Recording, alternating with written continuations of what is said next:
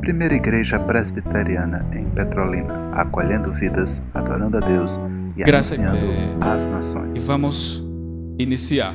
Eu gostaria de pedir que os amados irmãos abrissem suas Bíblias no livro de Neemias. Livro de Neemias, no capítulo 1. E nós todos iremos fazer essa leitura. Neemias, capítulo 1. A gente vai ler todo o capítulo.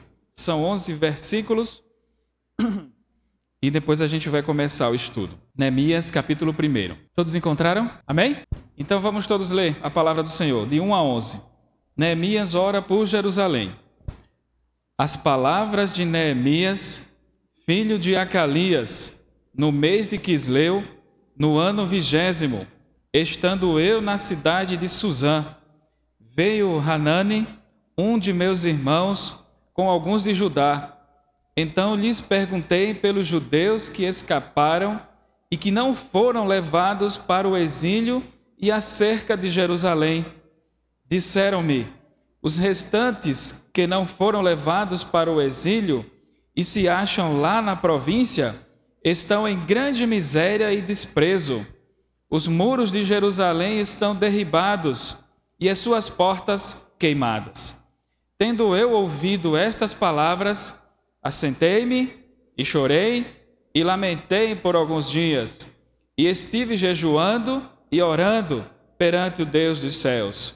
E disse: Ah, Senhor, Deus dos céus, Deus grande e temível, que guardas a aliança e a misericórdia para com aqueles que te amam e guardam os teus mandamentos.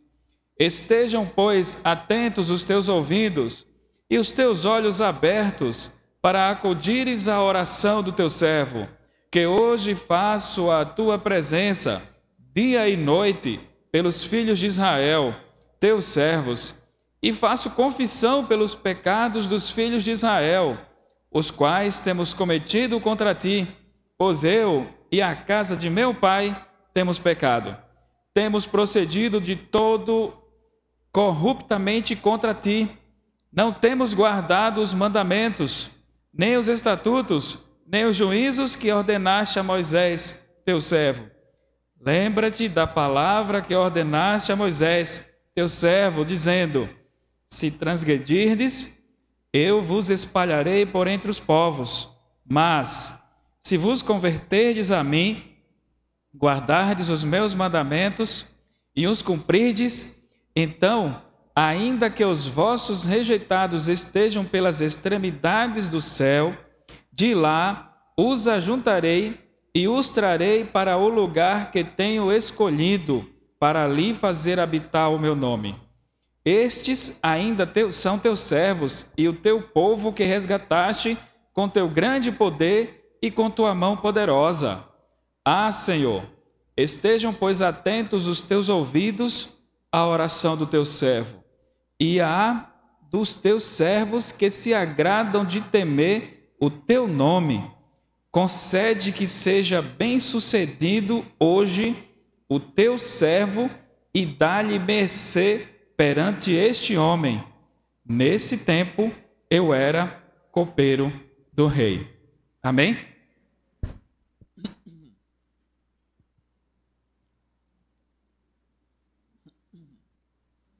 Eu vou pedir de vez em quando licença aos irmãos para poder estar tomando uma água, que logo cedo minha voz ela é muito, muito ruim. Meus amados, o tema que a gente vai tratar hoje, nessa manhã, é esse livro de Neemias. Esse livro de Neemias ele é fantástico. Ele é um livro, inclusive, que é orientado para que as pessoas que queiram fazer empreendimentos, eles possam estudar esse livro de Neemias. É um livro de alguém que sabe empreender. É um livro de alguém que é servo. É um livro de alguém que reconhece as suas limitações, mas ele é um livro impressionantemente atual. Ele é um, um, um dos livros onde nós podemos ver que Neemias ele é chamado em um tempo bem mais para frente daquilo que a gente vai estar falando aqui no começo desse, desse capítulo, ele é chamado para que seja dada uma missão para que ele possa reconstruir. Diz um, um, um musical que certa vez eu participei, que Jesus ele está no livro de Neemias. E como é que ele está no livro de Neemias?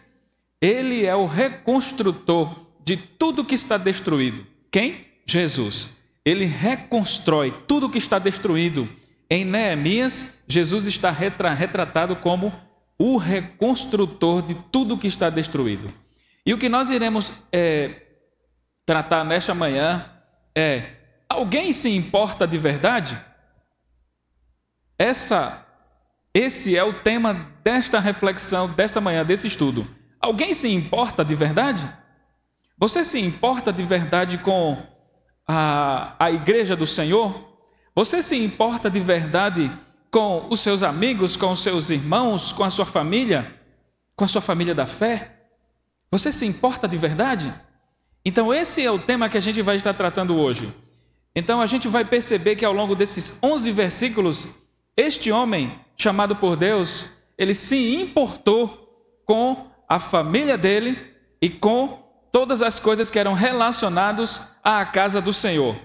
E certa vez, alguém disse, para a gente estar tá dando o pontapé inicial aqui nesse estudo, o pior pecado que podemos cometer, um dos piores pecados que a gente pode cometer, sabe qual é? É o pecado de nós sermos, não odiar alguém, não é odiar uma pessoa, não é odiar um outro, ter ódio por alguém. O pior pecado, um dos piores pecados que a gente pode cometer contra alguém, sabe qual é? É o pecado da gente ser indiferente. Você sabe o que é ser indiferente com alguém? É você passar e não dar importância.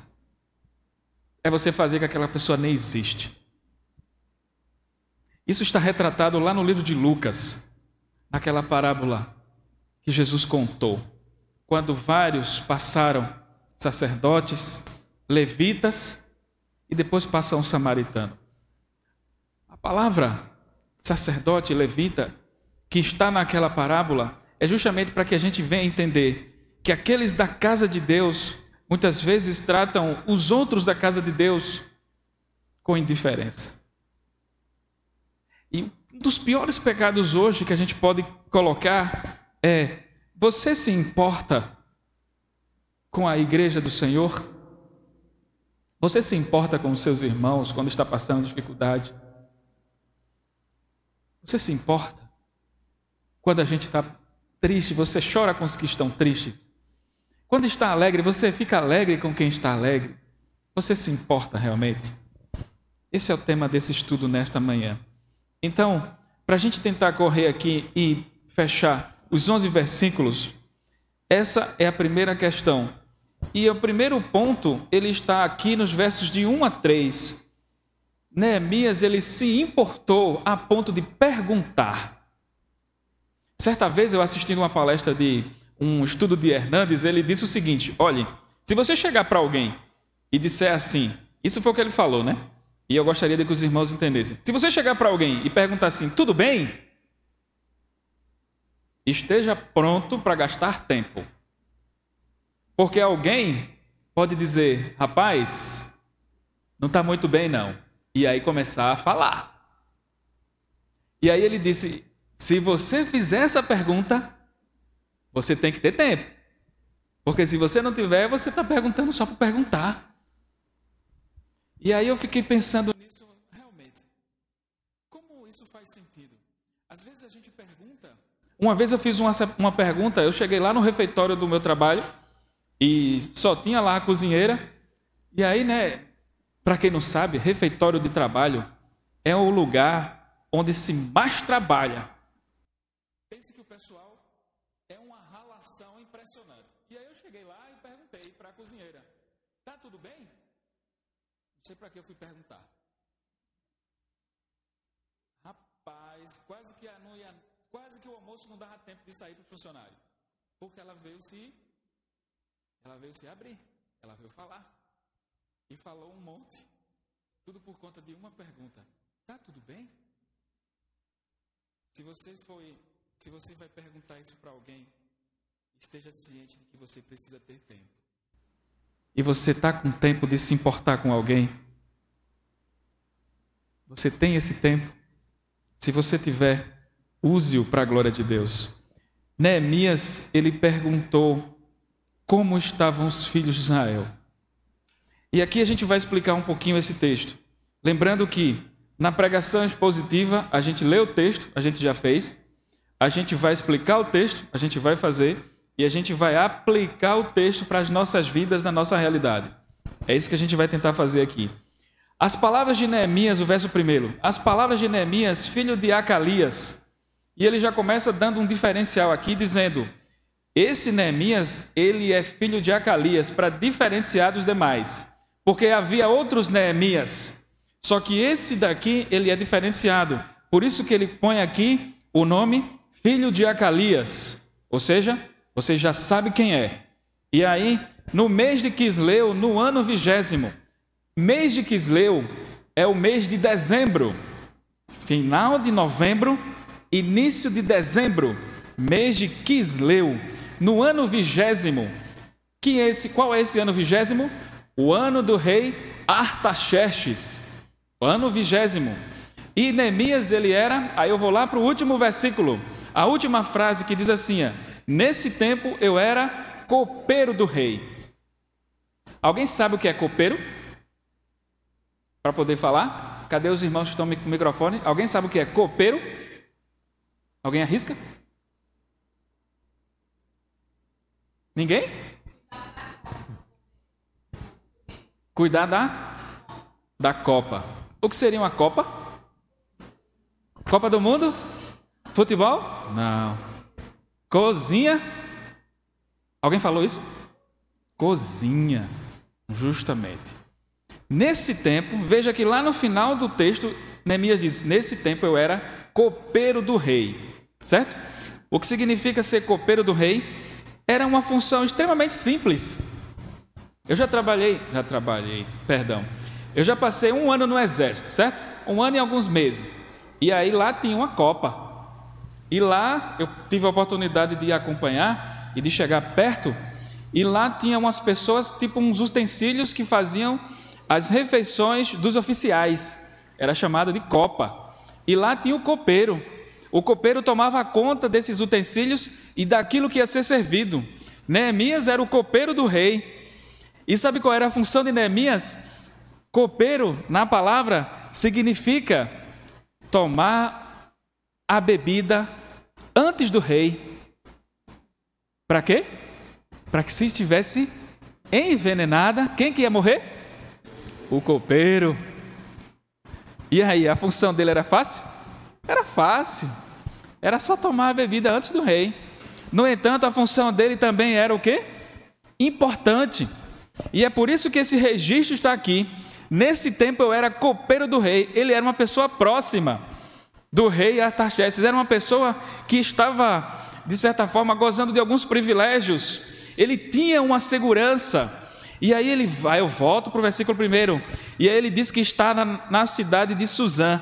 Suzã era considerada a capital de inverno do Império Persa. Capital de inverno do Império Persa, um dos maiores impérios daquela época. Então, Neemias estava nesse lugar e aí é onde vem Hanani, verso 2, um de seus irmãos, com alguns de Judá. Então lhes perguntei pelos judeus que escaparam. E aqui eu gostaria de fazer outra outra menção, é que Neemias pergunta pelos judeus que escaparam. E aí não é simplesmente pessoas que fugiram, ele está perguntando aqueles que estão resistindo na fé. Perceba que a pergunta de Neemias, ela não é aqueles que fugiram, não, aqueles que estão resistindo. É por isso que a, a, a, a, lição hoje é: você se importa de verdade? Neemias ele faz uma pergunta para o seu irmão e aqueles amigos, aqueles que estão resistindo, que é um remanescente, é aqueles que estão resistindo na fé. Como eles estão? Às vezes a gente não se importa com isso, a nossa situação, muitas vezes de pressão física, psicológica, e a gente não se importa com o outro, a gente nem imagina o que é está acontecendo na nossa mente, no nosso coração, e a gente não se importa com as pessoas, a ponto de perguntar assim: como vocês estão? diante de uma situação tão complicada que foi justamente essa época aqui. Para vocês terem uma ideia, essa história está sendo baseada no ano de 444 a 464, se eu não me engano, antes de Cristo. Essa história de Neemias, e ele pergunta como estão os judeus que escaparam, como estão aqueles que estão resistindo na fé. Isso é muito importante a gente saber. Como eles estão resistindo na fé e que não foram levados para o exílio e acerca de Jerusalém. Meus irmãos, Neemias pergunta: como está Jerusalém? Como está minha cidade? Perceba que ele estava num momento muito interessante da sua vida, que ele poderia não se importar. Ele era copeiro do rei. Ele não era o bobo da corte, ele não era o último da, da, da, daquela corte real, ele era o copeiro, ele era uma função importante, confiadamente para o rei. E ele faz essa pergunta se importando com os seus, com os seus compatriotas, com os seus amigos, com os seus irmãos, com a sua igreja, vamos assim dizer, porque ele pergunta: como está Jerusalém? E aí o mais interessante é a resposta. Muitas vezes a gente, quando vai responder algo, a gente quer ser superficial para não, para não ferir alguém, para não falar a verdade totalmente, e a gente às vezes faz um arrodeio. Eu tenho uma liderança que ele não fazia, ele nunca falava para preservar. Muitas vezes o emocional do seu liderado. Às vezes a gente precisa fazer isso. A gente ouve as verdades duras, mas quando a gente vai transmitir, a gente transmite com menos dureza, para que a pessoa não sinta aquele peso. É isso que muitas vezes a gente precisa entender, que a gente precisa saber. Os líderes muitas vezes ouvem coisas duras, mas não podem passar com a mesma dureza, para que pessoa, as pessoas que estão ouvindo sejam preservadas.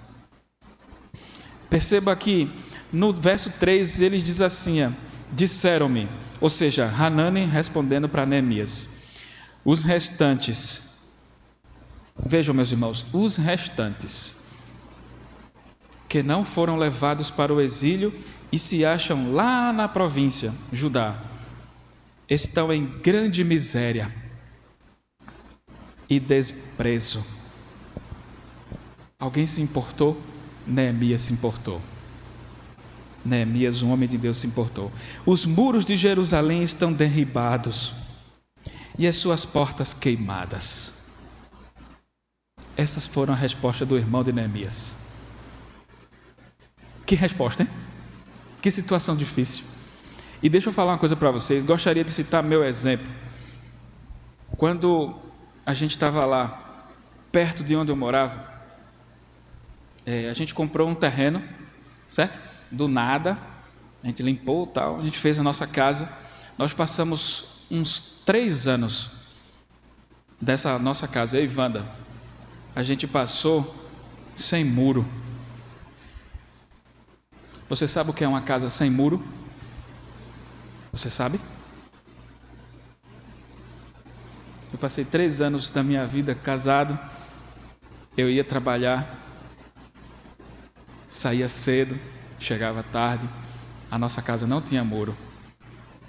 Você sabe como é que é uma casa sem muro? Tecnicamente desprotegida. Só que minha casa tinha um monte de grade, de ferro. Foi o irmão dela que fez e fez reforçado. Só que não tinha muro. Quando eu saía, eu fechava tudo, fechava lá atrás, quatro cadeados, dois cadeados na frente. Quando Hanani responde, ele diz: ó, os muros de Jerusalém estão derribados, sem proteção. O que, há, o que será dessa cidade tão forte, tão poderosa? A cidade está derribada, ou seja, está aniquilada. É uma situação, meus irmãos, difícil. Às vezes a gente confia no muro e tem gente que não confia no muro. O que é que faz? Coloca o quê? Uma cerca elétrica. E tem gente que não confia no muro e não confia na cerca elétrica e faz o quê? Câmeras. Tem gente que não confia no muro, não confia na cerca, não confia nas câmeras e coloca o quê? Vigilância 24 horas por dia, via as câmeras, via internet. E tem gente que não confia em tudo isso e ainda chama uma empresa para passar para. A situação aqui era caótica, os muros estavam derribados, os muros estavam lá, e a porta queimada, a porta da cidade caiu. Qualquer um poderia entrar, saquear, fazer o que quisesse, a cidade estava desprotegida. E essa questão toda, o que é que nos chama a atenção? Você se importa com a sua casa, a casa de Deus, a ponto de você se preocupar com ela? E veja qual foi a resposta de Neemias no capítulo, no versículo 4. Tendo eu ouvido estas palavras, veja, meus irmãos, tendo eu ouvido estas palavras, assentei-me e chorei e lamentei por alguns dias e estive jejuando e orando perante o Deus dos céus. E aqui nós entramos na segunda parte desse texto. A primeira parte, alguém se importou e perguntou, versos de 1 a 3. A segunda parte, apenas o verso 4. Apenas o verso 4. E ele fala aí justamente essa questão de, depois que ele toma o conhecimento da situação, a segunda parte de que ele se importou. Qual foi? Ele se importou o suficientemente para chorar. Antes de partir para esse versículo, eu gostaria só de ler aqui Jeremias capítulo 15. Jeremias, no capítulo 15, verso 5. Para que a gente possa depois voltar para cá. Jeremias 15, verso 5. Sabe o que é que diz a palavra? Diz assim: ó, aí o escritor Jeremias ele diz assim, Jeremias 15, 5: Pois quem se compadeceria de ti, ó Jerusalém? Ou quem se, entristece, quem se entristeceria por ti? Ou quem se desviaria a perguntar pelo teu bem-estar? Veja o que é que Jeremias disse Lá, é certo que na Bíblia está mais para frente, mas na história isso foi antes. Jeremias pergunta: Quem se compadeceria de ti, ó Jerusalém? Quem se entristeceria por ti? Quem se desviaria a perguntar pelo teu bem-estar? E aí a resposta está em Neemias. Neemias se compadeceu, Neemias se preocupou, Neemias perguntou. Deus tem um chamado para Neemias. Deus pode ter um chamado para você. Se importar, se perguntar e depois agir. Veja que no verso 4 ele diz: ó, tendo ouvido essas palavras, assentei-me e chorei. Era costume do povo de Israel, dos judeus, quando eles recebiam uma notícia e era notícia difícil, eles não choravam em pé. É por isso que está registrado assentei-me e fui chorar. Parece até que era uma posição mais fácil. Oh, quer chorar bem? Senta. Os judeus faziam isso e ele faz isso. Assentei-me e chorei e lamentei. E veja a sequência. Ele chora em primeiro lugar pela situação que ele tomou conhecimento. Ele se lamenta por alguns dias e ele esteve jejuando e orando. Os judeus eram, eram normalmente eles só jejuavam uma vez no ano. E ele aqui, ele se, ele se sente tão consternado com as notícias que ele não suporta. E ele se importa aquilo que realmente ele se importou aqui é o fato dele chorar e se lamentar pelos seus. Veja que coisa impressionante, meus irmãos, nesse livro fantástico chamado Neemias. Ele se importa e ele jejua e ele ora perante quem? O Deus dos céus, perante o Deus você tem chorado, se lamentado, não sei. Você tem se importado com a sua igreja, a ponto de se colocar diante dele, do Senhor, desde os céus, e está pedindo: Senhor, tem misericórdia de nós. O Senhor tem misericórdia de nós. Certa vez, pastor Arival disse: Quem ama a igreja, ora pela igreja. Quem ama a igreja, ora pela igreja. Se a igreja não fosse importante, meus irmãos. Tem gente que não pensa assim. Por isso que tem os desigrejados. Tem gente que não acha que a igreja é importante. Se não fosse importante, Deus não teria trazido um, como certa vez alguém disse, você pode discordar, logicamente, mas certa vez alguém disse: Jesus é o presente de Deus para a igreja. Jesus é o presente de Deus para a igreja. Mas essa mesma pessoa também disse: a igreja é o presente de Deus para Cristo. A igreja é o presente de Deus para Cristo. É por isso que ele é o noivo e a igreja é a noiva. Se ela não fosse importante, ela não, ela não teria esse título, a noiva do noivo. Quem é o noivo? Cristo. Então perceba que nós precisamos nos importar e chorar e lamentar e depois a gente precisa agir. E no verso 5, aí ele entra no terceiro ponto. Como eu falei, eu vou tentar ser extremamente objetivo aqui. No verso 5 em diante, ele já entra no terceiro ponto.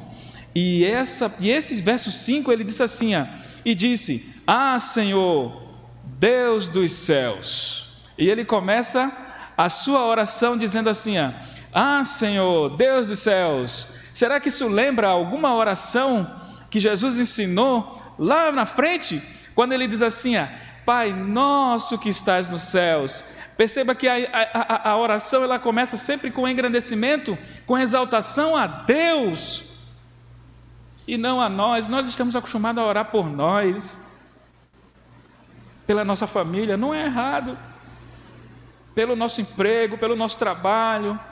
A gente ora por tudo, mas em primeiro lugar, nós devemos, nós devemos dizer assim: Pai nosso que estás nos céus, vós orareis assim. Neemias começa a sua oração dizendo: Ah, Senhor, Deus dos céus. Essa expressão Deus dos céus foi até citada por Ciro em determinado momento da sua vida. Ele disse Deus dos céus. É porque ele está dizendo que no céu existe um único Deus apenas um que é sobre todos os outros criados pela nossa fantasia humana. Deus dos céus. Só existe um.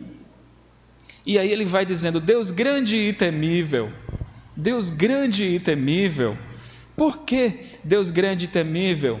Porque Ele é o único e Ele está se colocando numa posição extremamente humilde e reconhecendo a grandeza de Deus sobre todas as coisas, sobre aquilo que nós somos e aquilo que nós pensamos ser. Deus, ele é grande e temível. Se ele quiser, ele corta a nossa o nosso fôlego agora, e o que seremos nós? E o que, é que a gente vai fazer? A gente vai questionar Deus? Ele diz: Deus dos céus, grande e temível. O temor de, de, de, Neemias, ele não é de medo, mas é de reconhecimento de que Deus está acima de todas as coisas. E aí ele prossegue na sua oração: que guardas a aliança e a misericórdia. E Neemias demonstra mais uma vez sua submissão, quando ele relembra a aliança que Deus fez com seu povo vocês são o meu povo. E Neemias diz aqui nessa oração: Eu não esqueci de que o Senhor guarda sua aliança para com o seu povo. E isso é importante a gente perceber, irmãos, e entender. Sabe por quê? Porque muitas vezes nós, quando estamos em determinadas situações, a gente às vezes é tendencioso a esquecer de que Deus está no controle. Deus tem o controle de todas as coisas. Deus ele guarda a sua aliança. E por que, que ele fala isso? Porque ele sabe que a situação de Jerusalém era terrível. Mas ele disse: O Senhor guarda a sua aliança. Eu tenho plena convicção de que o Senhor vai guardar a sua aliança. Qual é a aliança? Esse é o meu povo. O meu povo eu não vou desamparar, eu não vou deixar de lado. E aí ele diz de que guardas a aliança e a misericórdia para com aqueles que te amam e guardam os teus mandamentos. Se você ama e guarda os mandamentos do Senhor, pode ter certeza de algo, irmão. Irmã, Deus há de ter misericórdia de você, de nós, da sua igreja. Quando a gente guarda os seus mandamentos e ama ao Senhor e ama as pessoas, que o Senhor escolheu para que estivéssemos aqui. A gente tem o costume de dizer que nós encontramos a igreja. A igreja é que nos abraça, os irmãos é que nos acolhe, são eles que nos acolhem, são vocês que me acolheram, foram vocês que acolheram a Wanda, são vocês que acolheram quem está chegando hoje pela primeira vez, quem chegou ontem, quem chegou ano passado, é a igreja que acolhe. E muitas vezes a gente parece que esquece Deus grande e temível, que guarda os seus, as suas alianças e as suas misericórdias. Todos quantos vêm à igreja, eles precisam entender que nós temos um Deus grande e temível, que tem o controle de todas as coisas. E aí ele prossegue no verso 6. Aqui, meus irmãos, é, Neemias, ele inicia a sua primeira oração de 12 orações que está contida nesse livro.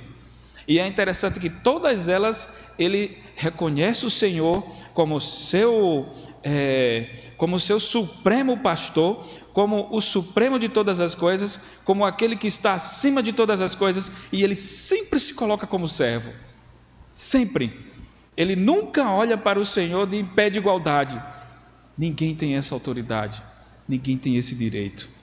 Todos nós precisamos reconhecer que Ele é o Deus dos céus. E nós somos o quê? Servos. Nós não somos mini deuses na terra. Nós somos servos. Neemias reconhecia isso. Aí ele fala no verso 6, e aqui é a oração de confissão. E aí ele diz assim, e esse é o terceiro ponto nós já falamos dois, e esse eu vou agora para o terceiro. Ele se importa o suficiente para orar. Ele se importou para perguntar, ele se importou para chorar, e agora ele está se importando para orar. E aí ele vai: Estejam, pois, atentos os teus ouvidos e os teus olhos abertos para acudires à oração do teu servo Neemias orando, que hoje faço a tua presença, dia e noite, pelos filhos de Israel, teus servos, e faço confissão pelos pecados dos filhos de Israel, os quais temos cometido contra ti. Esse é o verso 6. E aí, aqui é outro detalhe muito importante desse texto. Neemias não estava vivendo no momento do exílio, e ele diz assim, no verso 6: Os quais pecados estes, os quais temos cometido. E aí ele se inclui, e aí ele se coloca dentro dessa situação calamitosa e da, da, da, de Jerusalém e dos seus irmãos. Ele se inclui. Ele diz assim: a pecados quais nós temos cometidos contra ti Existem muitas e muitas coisas que a gente pode cometer, mas lembre lá naquela oração de Davi, lá no Salmo 51, que ele disse: Pequei, pequei contra quem? Contra quem Davi pecou? Contra Deus. Ele adulterou, mas ele diz assim: ó, Eu não pequei contra o esposo daquela, daquela mulher. Ele diz: Eu pequei contra Deus. Presbítero Adoaldo, por favor, meu amado.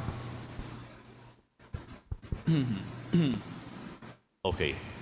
É, é impressionante o livro de Neemias, especialmente quem conhece, já leu e releu. A gente sabe que Deus, o autor da vida, juiz de toda a terra, ele abriu a ferida em outras palavras, é, ele exerceu juízo sobre Jerusalém.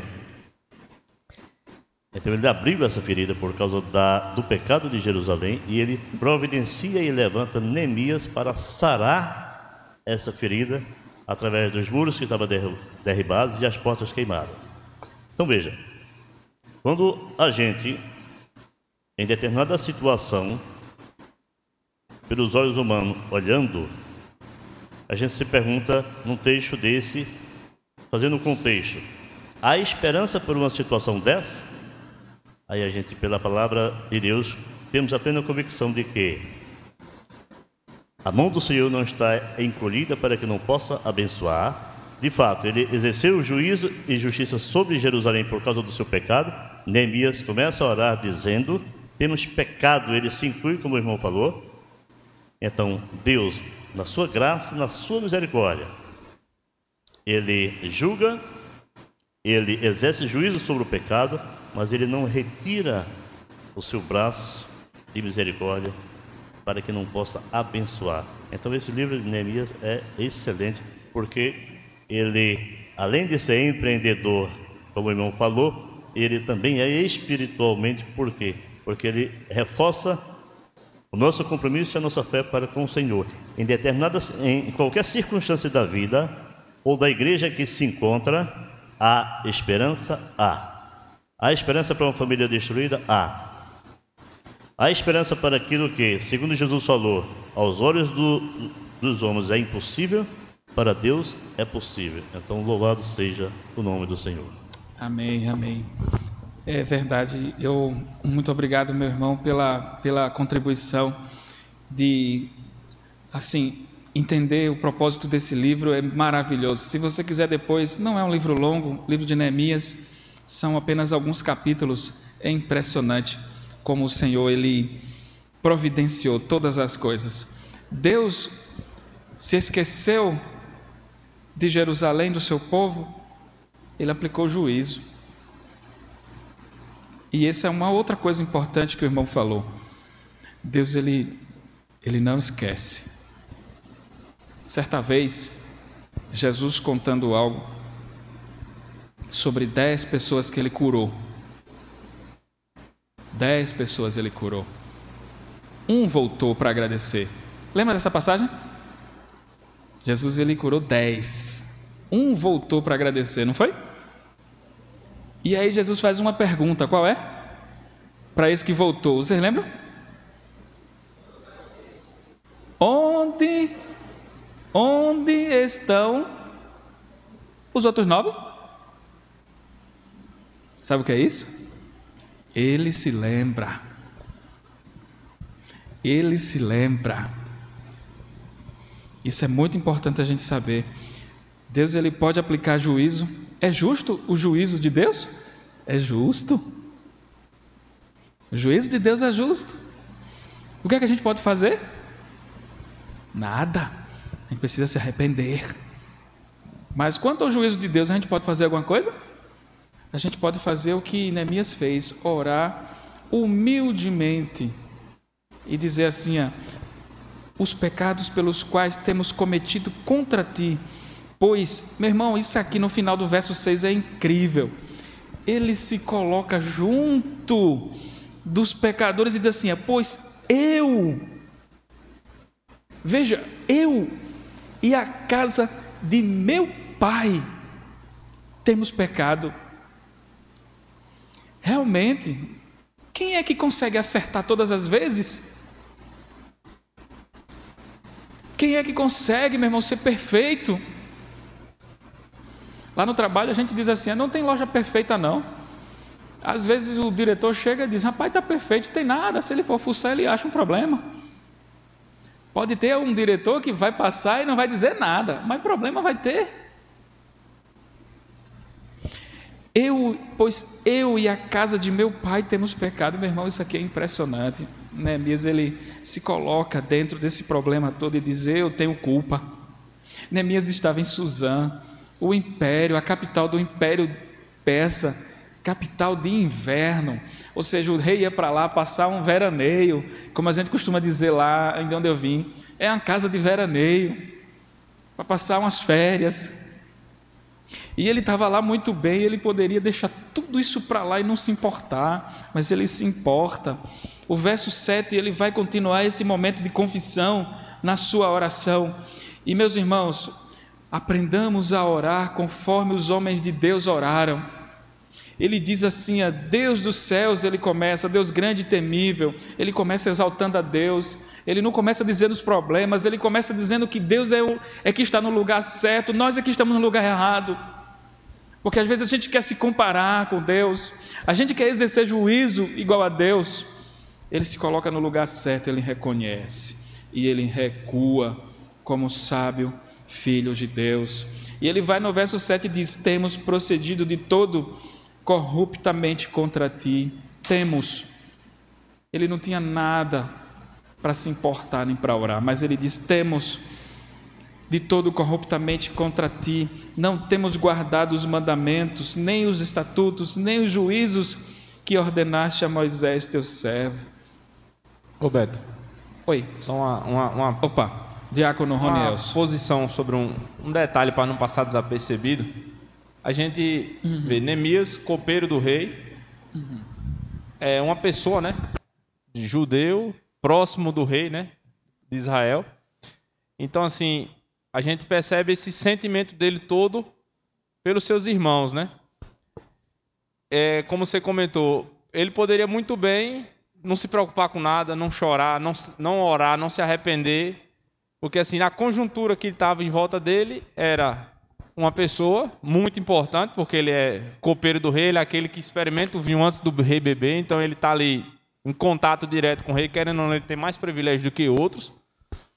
Mas mesmo assim, independente dessa posição né, que ele estava ali, é, socialmente colocado, ele se aquebranta, né, se arrepende, se preocupa né, com os seus irmãos, né, e para, se ora, e está aqui, né, tudo narrado né, aqui na Bíblia, como é, como é que ele age. Né? Então, só para a gente ter esse detalhe que ele poderia muito bem, né, dependendo daquela posição social que ele estava, fazer vista, vista grossa ali. Não, estou bom aqui, estou bem, não precisa. Mas não, ele se preocupou, é, chorou, né? orou, pedindo a Deus que pudesse estar né? É, perdoando né? todos a, os seus irmãos ali da sua casa. Justamente, meu amado. Então, o que é que a gente pode perceber aqui? Para a gente ficar mais fixado ainda essa ideia. Neemias, ele usou certos pronomes ele diz assim: ó, nós, e não eles. Jeremias diz nós. Ele se inclui, né? E ele se inclui. E ele se identifica com esses pecados. E ele diz nós. Porque, meu irmão, é a coisa mais simples do mundo a gente dizer assim, ó, vós. Né? É fácil, né? vós, eles. Tinha um presbítero lá em Pontezinha que sempre dizia assim: antes de. Lembre-se que um dedo vai, três está contra você, tá? Um é, mas três está contra você. Um. Então nós, ele se acrescenta. Quando você for orar, entenda, perceba, ore em nome de Jesus nós cometemos pecado. Nós às vezes nos distanciamos. E esse princípio de se incluir nisso é um, um princípio bíblico, conforme diz aqui Neemias. Temos, veja um outro aspecto que ele fala: temos procedido contra ti. Lembra-te, verso 8: lembra-te da palavra que ordenaste a Moisés, teu servo, dizendo: Se transgredirdes eu vos espalharei por entre os povos, conforme o presbítero Eduardo falou. Deus aplica o seu juízo? Aplica. Se transgredirdes, eu vos espalharei. Mas ele também faz algo aqui, ó, no verso 9. Mas se vos converterdes a mim, olha aí, mas, e guardardes os meus mandamentos, o verso 9, e os cumprirdes, então, ainda que os vossos rejeitados estejam distantes, vamos dizer assim, aquele diz, pelas extremidades do céu, de lá os ajuntarei e os trarei para o lugar que tenho escolhido para ali habitar o meu nome. Isso não é consolador? Deus consola o seu povo com esse tipo de palavra. Você pode estar onde você for, Deus consola. Deus consola. E o que nós precisamos entender, meus irmãos, é que, por mais que a gente esteja, mas volte-se para o Senhor, se arrependendo. crendo que o Senhor vai prover todas as coisas, não do que a gente quer pedir muitas vezes para esbanjar, como diz a palavra. Pedis e não recebeis, porque pedis mal para esbanjardes em vossos deleites. Mas o Senhor pode prover todas as coisas. O Salmo 23, ele fala que nós não precisamos daquilo que a gente não, nós não devemos ter aquilo que a gente não precisa. Uma música do projeto Sola. Aquilo que eu não tenho, eu não preciso. Muitas vezes a gente fica ansioso porque a gente quer ter algo, a gente não precisa, a gente se esforça para ter, e nesse nessa empeleitada de se esforçar para ter, a gente começa a se complicar. O Senhor, Ele consola o seu povo, Ele consola. Você pode estar onde estiver, se você guardar os meus mandamentos, verso 9, e converteres a mim e guardares, eu vou cumprir a minha ordem. Qual é a minha ordem? A minha aliança, que Neemias disse no verso 5, que guardas a tua aliança. Essa é a verdade que precisa ficar no nosso coração. O Senhor, Ele guarda essa aliança. Se nós voltarmos para Ele, com certeza o Senhor fará com que o seu povo seja reunido novamente e é bíblico, porque ele diz que vai reunir lá em Apocalipse todos os povos que são eleitos do Senhor em todas as épocas, em todas as gerações, e ele diz que todo povo, tribo, língua, raça, nação serão reunidos. É bíblico, Deus guarda suas alianças. Ele vai fazer cumprir essa aliança que Neemias disse. Meus amados, às vezes nós precisamos entender isso e precisamos colocar isso em prática. O verso, o verso 10. Eu estou já falando sem o microfone. O verso 10 diz assim: Estes ainda são teus servos. Veja o que é que ele diz no verso 10. E aqui ele termina a sua oração de confissão, no verso 10. Estes são, ainda são teus servos.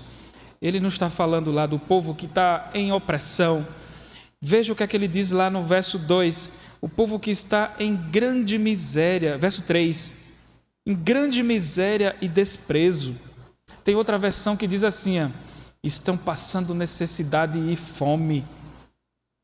Passando necessidade e fome. Em grande miséria e desprezo.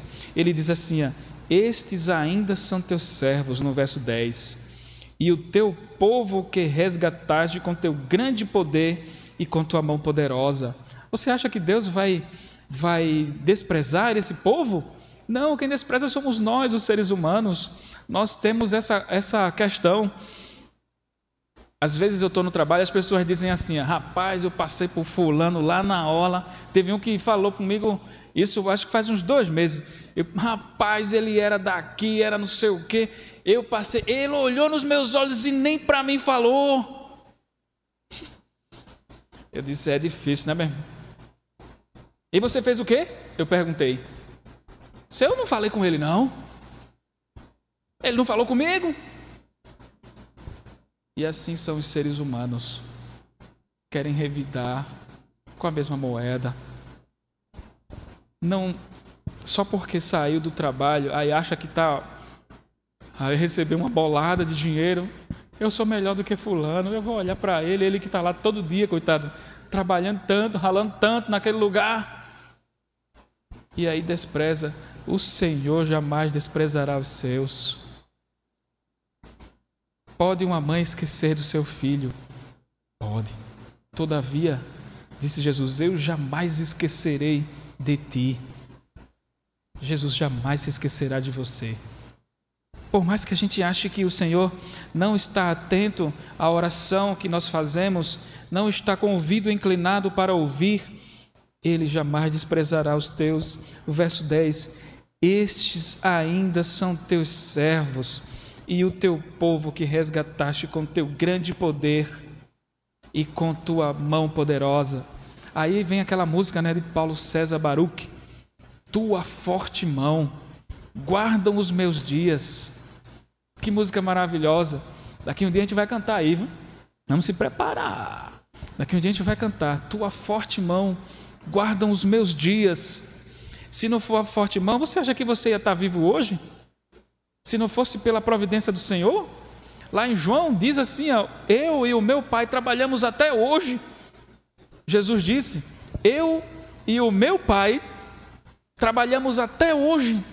Para quê? Para sustentar a tua vida, para sustentar a tua existência, para colocar no seu pulmão o oxigênio novamente. E você dorme, e você nem sabe se acorda e a gente nem sabe, e a gente se planeja.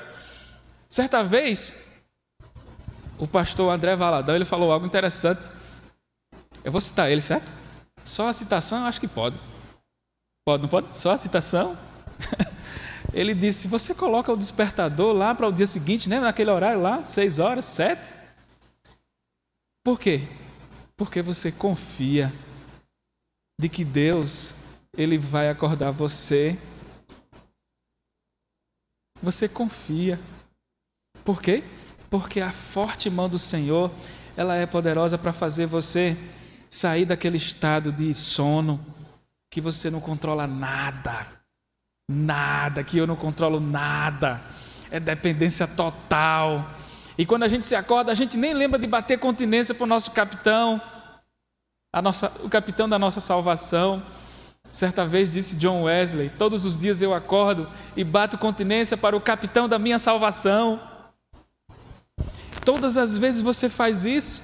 Por quê? Porque ele guarda você com a sua forte mão e você nem lembra. E eu nem lembro.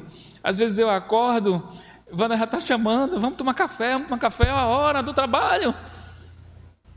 E aí eu acordo, nem vou falar com o Senhor, o capitão da minha salvação, prestar continência para ele. Por quê? Porque eu esqueço. Mas Deus ele não esquece. Foi ele que resgatou o seu povo. Foi ele que com sua forte mão poderosa foi ele que com sua forte mão poderosa suportou todas as suas as suas agonias naquela cruz para salvar a mim e a você. Perceba que ele ele vai ao encontro daquela cruz e ele não se importa com o que vai acontecer. Ele sai reabastecido do Getsemane e vai para aquela cruz morrer por mim e por você, pelos seus. Sabe por quê? Porque ele é um Deus que guarda suas alianças. Se ele disse nenhuma ovelha ele vai colocar fora do seu aprisco de todas elas que o Pai lhe der, ele vai requerer para si. Ele jamais ele vai desprezar a aliança que ele próprio fez. Jamais. E aí a gente chega no verso. Opa! Presbítero Moisés. É, eu queria só fazer uma, uma, uma observação, né? É, quem era esse povo que foi deixado, né? Esse povo que foi deixado foram as pessoas mais simples. Como fala lá na, na, no capítulo de Crônicas, ele nos mostra aqui, né, que depois os irmãos podem conferir, Crônicas, ou oh, 2 Reis 25, 12. Eram os pobres da terra, quem eram aquelas pessoas mais simples que foram rejeitadas. Muitas vezes essas pessoas estão na igreja também rejeitadas. Às vezes a gente pode achar que por fazer um trabalho menor, ah, vamos deixar para lá, vamos fazer e tal. Mas as, as igrejas às vezes não têm observado, né? Nossa igreja um pouquinho observou nessa pandemia, levou cesta básica, fez algumas campanhas tal. Mas qual foi a observação aqui? Já que o nosso irmão citou aí, com relação a Deus não deixa ninguém. Ou seja, Deus não deixa ninguém para trás.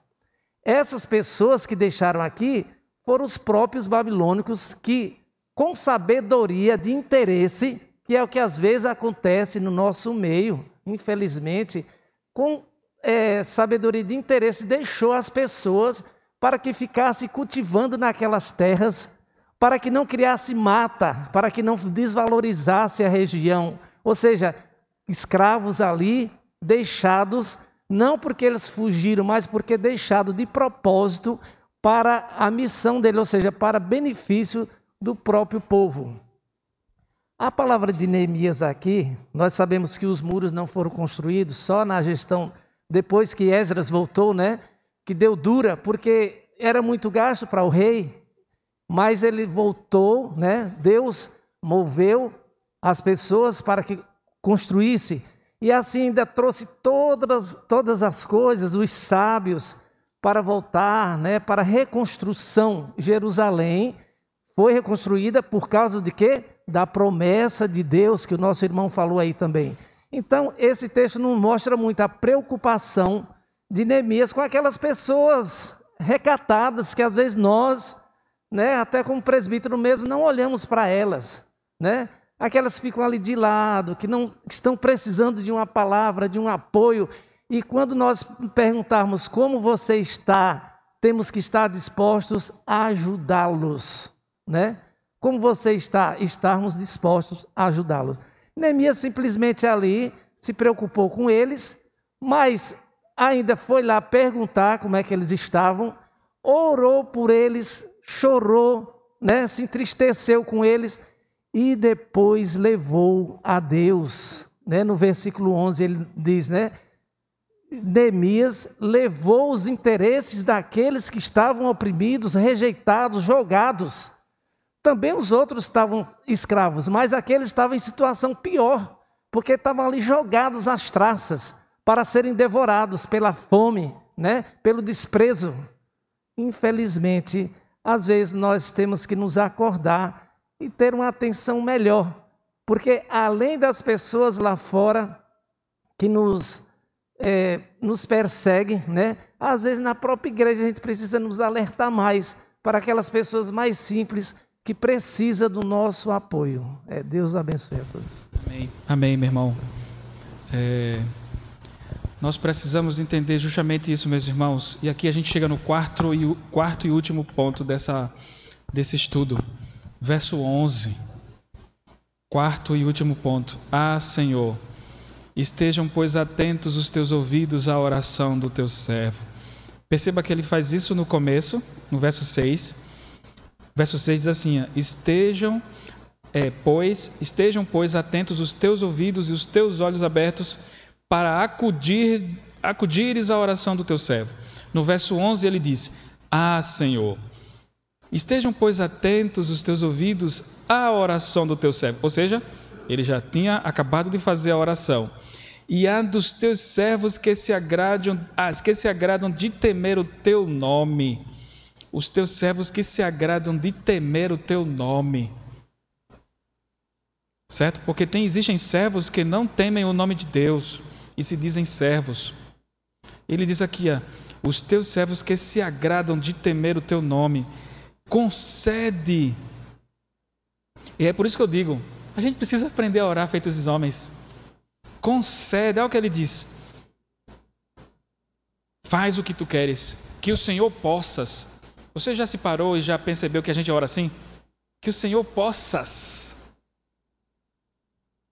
Veja como é que Neemias ora. Ele diz assim: concede que seja bem sucedido hoje o teu servo e dá-lhe mercê perante este homem. A oração de Neemias, quarto ponto, ele se importa o suficiente para se dispor a trabalhar. Ele aqui está dizendo que ele vai agir, porque ele foi chamado. Lembra, já, lembra ali Jeremias 15, 5?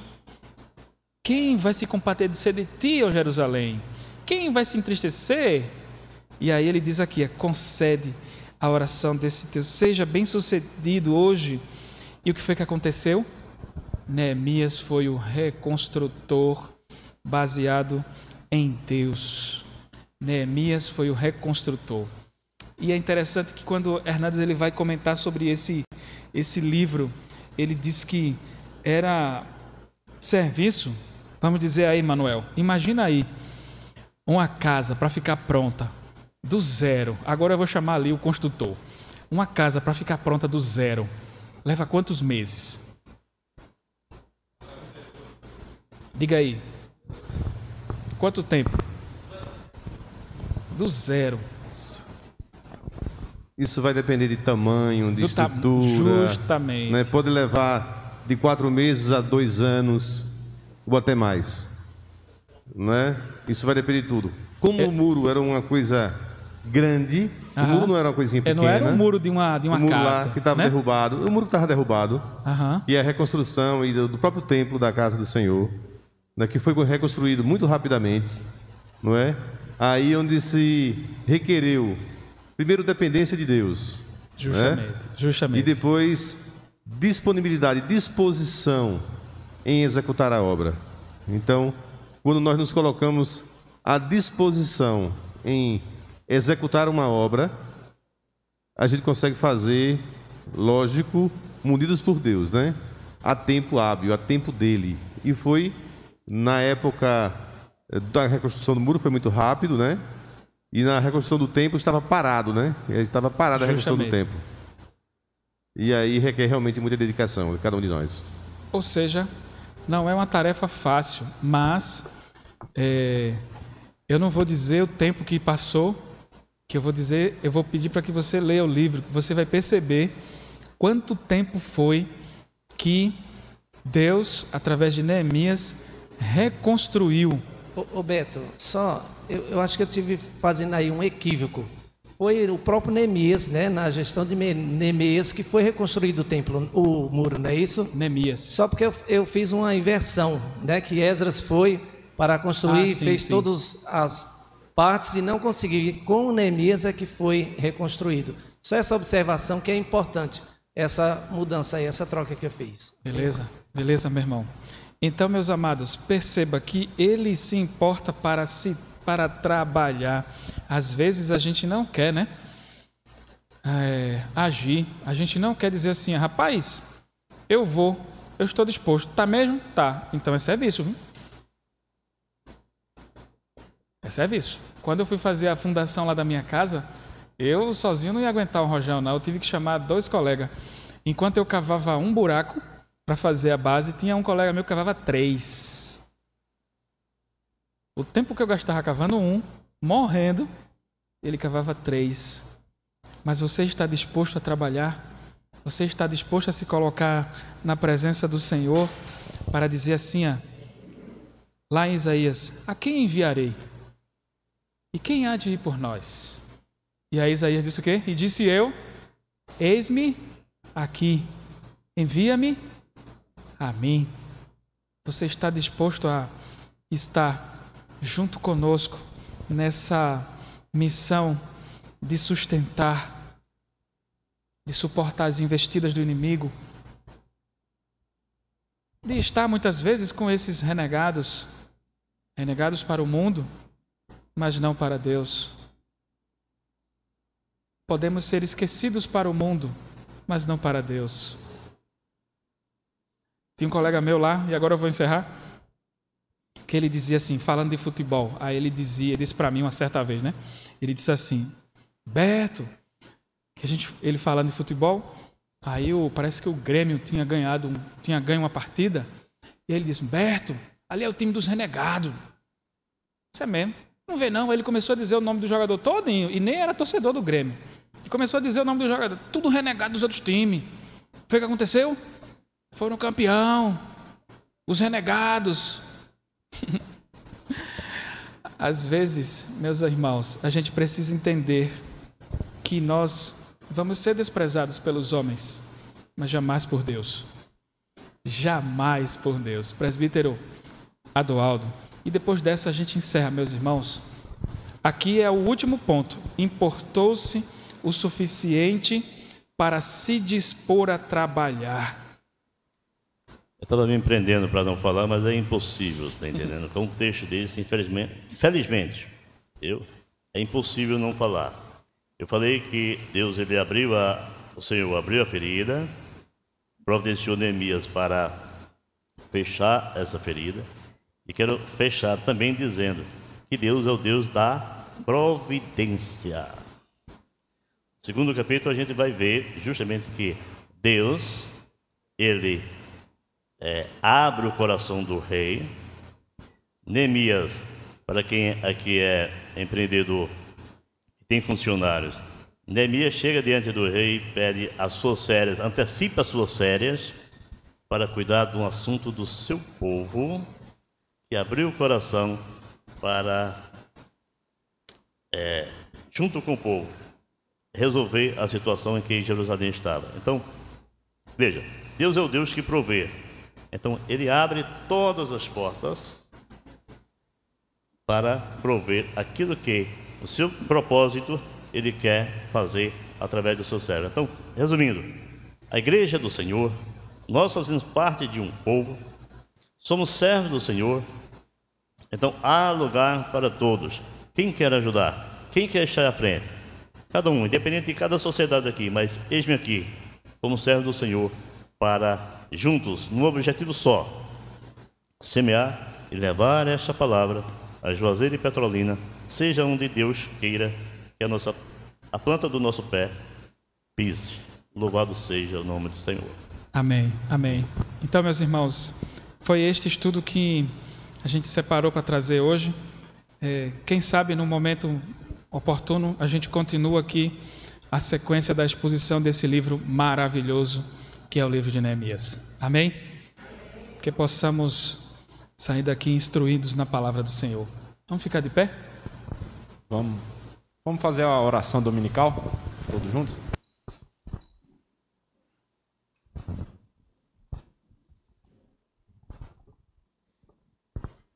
Oremos. Pai nosso, que estás nos céus,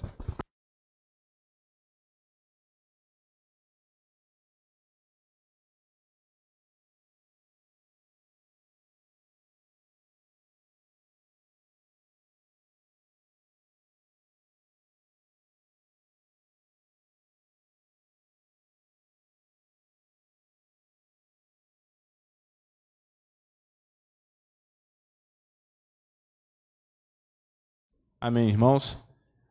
Vamos em paz. Bom almoço a todos. Que logo mais às 18 horas possamos estar novamente reunidos em culto solene.